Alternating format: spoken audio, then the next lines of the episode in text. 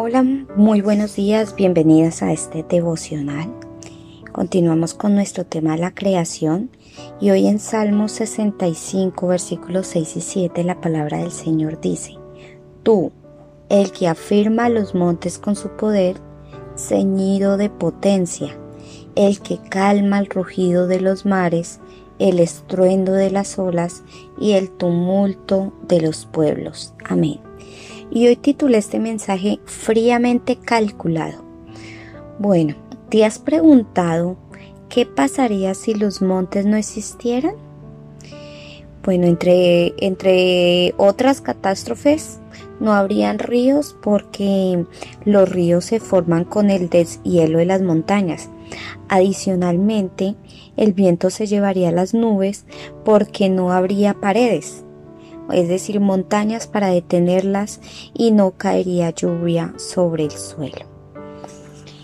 ¿O te has preguntado también, ¿y si no existiera la luna, qué pasaría? Bueno, pues si no existiera la luna, no habrían mareas, ni el rugido de los mares como dice en este versículo. Tampoco existirían las leyes sobre el movimiento de la Tierra, que son gobernados por la gravedad de la Luna. Em, acuérdate que el eje terrestre cambiaría continuamente de posición, trayendo una confusión terrible en las estaciones y la vida de la Tierra sería, yo creo que imposible. Pero también yo creo que nos hemos preguntado qué pasaría si algún día dejara de existir la fuerza de gravedad y si los planetas perdieran sus órbitas. ¿Se imagina qué pasaría? El universo sería un completo caos. Y, y hay algo muy importante que rescatar en parte a al universo y es que el planeta Júpiter es muy importante para el sistema solar, porque por ser tan inmenso tiene tanta gravedad que él va trayendo toda la basura cósmica que puede dañar a la Tierra. Entonces te imaginas si ese planeta no existiera. Pero volviendo acá a la Biblia y al devocional, ya les hablé mucho de, de ciencia. Este salmo, el Salmo 65, versículos 6 al 7, nos dice que Dios es quien afirma los montes y quien aquieta las olas. Esto son solo dos de las miles leyes que preservan nuestra vida.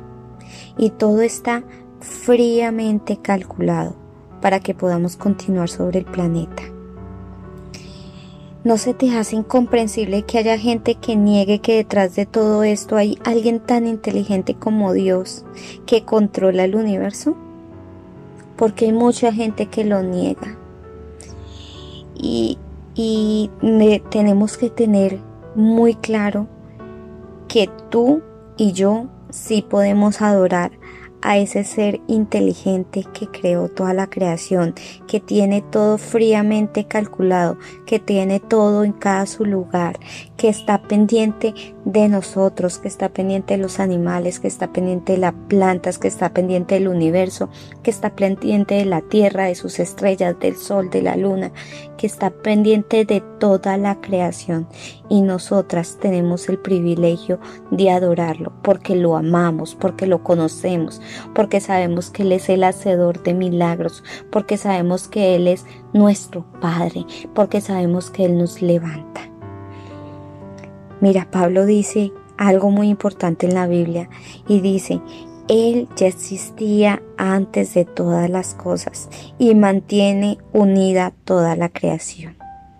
Así que es tiempo de retribuirle al Padre a lo poquito, lo mínimo que nosotros podemos hacer es adorarlo a cambio de todo lo que Él hace por cada uno de nosotros y de nuestras familias. Así que hoy entre en la presencia del Señor y dale las gracias por absolutamente todo, porque abriste tu boca para hablarle, porque abriste tus ojos para mirar todo, porque tú eh, hueles con tu nariz el amanecer, el atardecer, hueles la comida, hueles las plantas, hueles los animales, porque escuchas el sonido de todo lo que Él creó. Bueno, termino el día de hoy, mañana culminamos, perdón, el lunes culminamos el tema acerca de la creación y no olvides compartir este mensaje. Dios te bendiga. Chao, chao.